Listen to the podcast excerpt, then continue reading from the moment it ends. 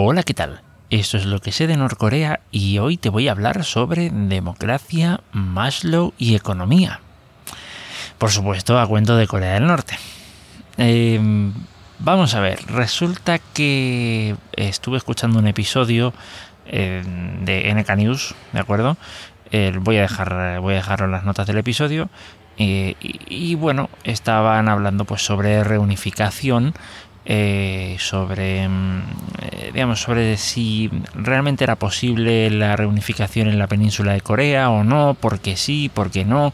Eh, estaba Andrew Lankov, que es, entiendo yo, el director de NK News, y había otra persona más que ahora mismo no recuerdo cómo se llamaba, ¿vale? Y estaban pues ahí planteando sus puntos de vista entre toda esta conversación salió algo así que me llamó la atención. A mí que me gustan de cuando en cuando esto de tener ciertos datos objetivos o ciertos datos así eh, para decir es así o no, digamos, a modo de estándar o vete a saber qué. Pues me encuentro, claro, con eh, que Andrew Lankov dice que, digamos, para que una democracia se mantenga tiene que haber un requisito. ¿Por qué dice esto de que para que una democracia se mantenga tal?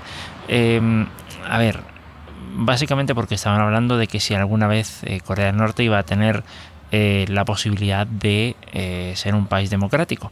Y, y esta persona pues va y dice que, mm, bueno, hay una mm, vamos a decir, como una especie de regla de bolsillo, como una de estas reglas al, de las que uno tira así, digamos, de forma socorrida, que dice que para que un país tenga una democracia mm, estable, que se pueda mantener con el tiempo, eh, tiene que tener una renta per cápita de 10.000 dólares. ¿De acuerdo? Y entonces, claro, uno dice, claro, no, Corea del Norte, eh, siguiendo este estándar, como que va a ser que no, ¿de acuerdo? Pero claro, uno eh, digo, a ver, ¿será verdad o no? Me puse a mirar algunos países democráticos, algunos que no, y sí, sí que más o menos eh, coincidía la cosa, ¿no? Em, entonces resulta que resulta que después me puse, me planteé otra pregunta más. Eh, el mundo en su conjunto, siguiendo este, este estándar, ¿se merece un sistema democrático? Y mm, bueno, mm, me puse a ver y sí, aunque por los pelos, ¿eh? es decir, la renta per cápita mundial es de, digamos, a, digamos, a fecha 2020, em, es de 10.749 dólares, ¿vale? O sea, ahí, ahí, ahí, justito, justito. Pero vamos, sí, como, como población mundial nos merecemos, según este estándar, eh, vivir en, un, eh, digamos, en, una democracia más o menos consolidada. En la práctica, pues ya sabemos que el mundo tiene muchas desigualdades y tal. Eh, pero bueno, más allá de eso, uno se plantea, a ver, pero realmente, ¿por qué es tan importante que tengas estos 10.000 dólares y no, pues yo qué sé, otra cantidad? Eh, la que sea, por qué se decidió esa, ¿Qué, en qué determina, eh, digamos, la economía el que tú tengas una, democracia. Y posiblemente aquí es donde viene, eh, para mi gusto, o podría venir, eh, digamos, lo que se menciona, bueno, la, manoseadísima pirámide de Maslow, que si no sabes lo que es, te dejo eh, también un enlace en las notas del episodio para que eches un vistazo. La pirámide de Maslow viene a decir que, em, vamos, que tenemos ciertas necesidades y que primero nos centramos en unas y que cuando conseguimos esas necesidades siempre recurrimos a nuevas, o sea, o siempre buscamos satisfacer nuevas necesidades. ¿vale? Así haciendo el cuento corto.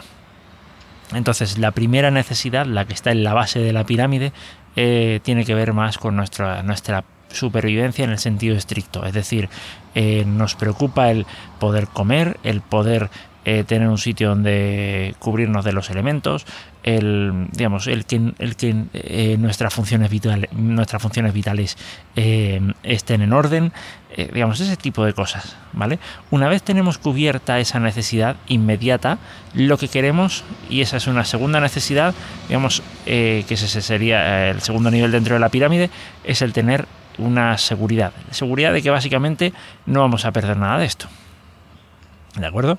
Y después, bueno, a continuación, en cuanto tenemos eso, tenemos otra necesidad. Esto, insisto, según la pirámide de Maslow que es la de filiación, es decir, la de formar parte de una familia, la de tener amistades, tener, una, tener eh, relaciones personales, etcétera, etcétera.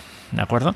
Luego vamos a la cuarta necesidad, una vez cubiertas todas estas, que es la de, digamos, sí, tiene que ver con el reconocimiento, eh, el, que, el que se nos reconozca nuestra labor, el que, digamos, bien sea pues, por, por eh, económicamente o de alguna otra manera en la que nosotros sintamos que nuestro trabajo o nuestra aportación a la sociedad está siendo reconocida y después por último está la quinta que es la de la autorrealización la de conseguir eh, cosas logros logros importantes etcétera ¿no?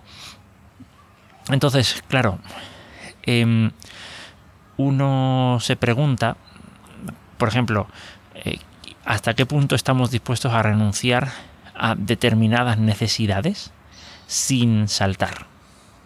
Entonces, eh, claro, aquí en España, y yo me atrevo a decir que en muchos países eh, del así llamado primer mundo, eh, me da la sensación de que, por ejemplo, en cuanto ya tocas la, digamos, el tercer nivel de la pirámide, es decir, el tema de la afiliación, yo creo que ya podríamos empezar a saltar y, a saltar bien, o sea, hacer, una, hacer unas revueltas buenas. Es decir, eh, esto de, por ejemplo, eh, lo que mencioné, por ejemplo, en el, en el episodio de El Escuadrón del Placer, eh, esto, vamos, como, como, algo así se hiciera por estos lares, la gente se tira en masa contra, contra cualquiera que desde una administración pública intente hacer algo así, digamos, de forma masiva y descarada. Eh, no ocurre así en Corea del Norte y no, y no creo que sea únicamente por eh, digamos la represión militar porque al final si todo el mundo estuviera eh, digamos de acuerdo en esa situación pues seguramente ahí ya mm, no habría poder militar que militar perdón que valiera la pena pero claro, por ejemplo, en los tiempos de, la ardua marcha, a mediados de los 90, pues eh, ocurrió algo interesante. Y es que si bien el país eh, presume de ser un país comunista, hubo ciertas cosas que cambiaron, hasta donde tengo entendido, eh, como fue el hecho de que, por ejemplo, se permitieran tener una parte del, digamos, del huerto que, que por ejemplo, podías tener que todo lo que producías era para el Estado, pues que una parte fuera para tu propia para tu propia cosecha, para tu propio, digamos, para, para ti, ¿no? Y que con eso pudieras eh, comerciar, ¿no? Eso se consiguió gracias, hasta donde tengo entendido, a que la gente, eh, bueno, ante la falta de alimentos, decía, oye, a ver, mm, prefiero eh, hacer eso, es decir, dejarme una parte para mí, correr el riesgo de que me manden a un, a un, a un campo de, trabajo, ¿vale? Por decirlo suavemente, eh, que me manden a un campo de trabajo, que me, que, me maten, prefiero hacer eso y bueno, a lo mejor me juego la vida que no hacerlo y jugarme la vida. Es decir, cuando tienes las, dos opciones que son prácticamente las mismas, es decir, morir de una manera o morir de otra, supongo que al final mm, ya vamos, ya tocas la, digamos, el peldaño número uno de una persona, mm, supongo que al final eh, se te va a tirar encima de todas formas.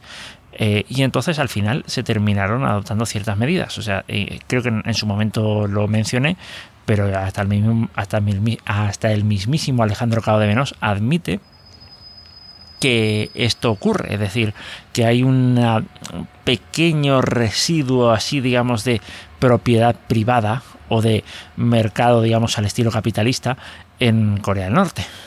Y vamos, hasta donde entiendo, tiene que ser por algo de esto.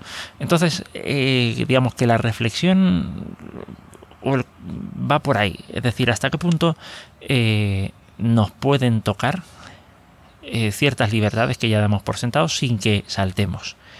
y hasta qué punto podemos estar cediendo y bajando mm, ligeramente de nivel en esa pirámide. ¿no?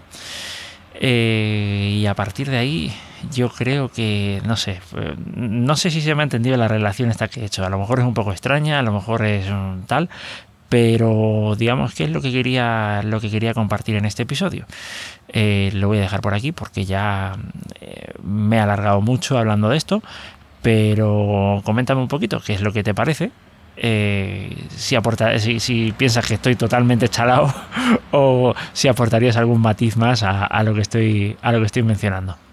Nada lo dejo por aquí y nos encontramos en un próximo episodio. Hasta luego